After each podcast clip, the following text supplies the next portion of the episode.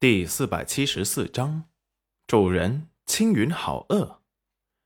青云清冷的看了戚燕州一眼，我现在可以出去了吧？嗯，可以。话音刚落，青云大步的向外走去，背影挺拔飘逸，一袭白衣让他不但看起来俊美如谪仙，还能感觉到他周身缭绕的仙气。戚燕州后知后觉的想到，冉丫头是女皇，难道她的意思是可以娶三夫四室？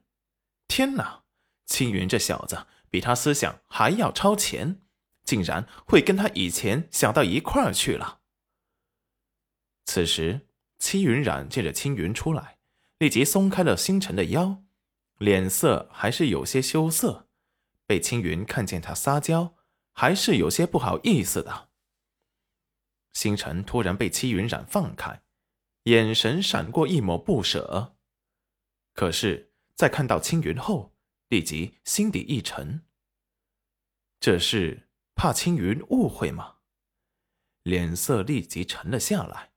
只见青云仿佛不在意的摸了摸戚云染的额头。主人，这是怎么了？脸这么红。裴元君看着青云那只手，眼底闪过寒意，心里更冷。原来刚才的一切不过是他自己臆想的一种幻觉，他还是那个人见人爱的女皇大人。转过身，不再看他们。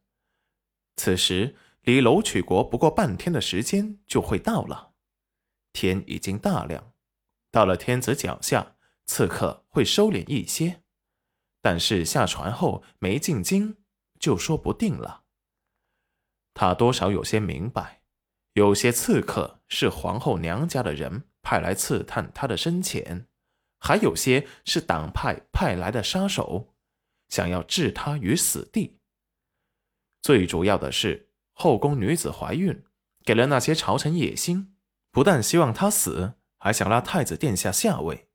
这些。都是皇上给朝臣们有过暗示，不然不会有这么追杀他们的人。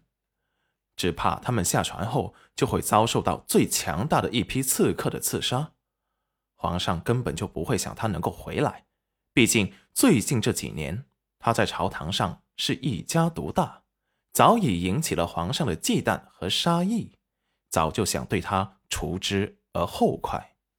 戚云染见星辰突然转变了脸色，疏离冷漠的气息，隔着几米外，他都能感觉得到。他又怎么了吗？这狗男人可真难哄。正准备和星辰理论时，青云突然挡住了戚云染看星辰的视线。只见他有些无辜的看着戚云染：“主人，青云好饿，要不然我们先去用早膳吧。”这般一说，戚云染也感觉到饿了。对比一下星辰和青云，眼底闪过一丝不满：为什么星辰就不能像青云一样呢？青云每次有什么事都会鼓励安慰他，星辰每次一有事就沉默不说话。算了，他想生气就生吧，等他吃过早膳再来哄他。然后。跟着青云毫无留恋的走了，走之前还不忘叫了声星辰：“裴元君，吃饭了，我饿了，先走了。”看着青云一句“饿了”，就把戚云染给骗走了，星辰心底一阵暴怒，想要毁灭掉所有跟他抢娘子的东西。可是最后想到了戚云染的话，立即。又平静了下来。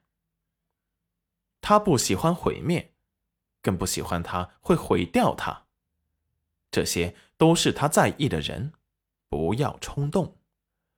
手中的忘情丹拿出来，又放进去，最后又拿了出来，最后还是舍不得戚云染，把忘情丹给放进了口袋。戚彦周看着戚云染和青云过来。诧异的打量了一下他身后，星辰呢？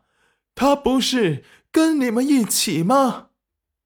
别以为他不知道，青云这家伙就是想给星辰戴绿帽子。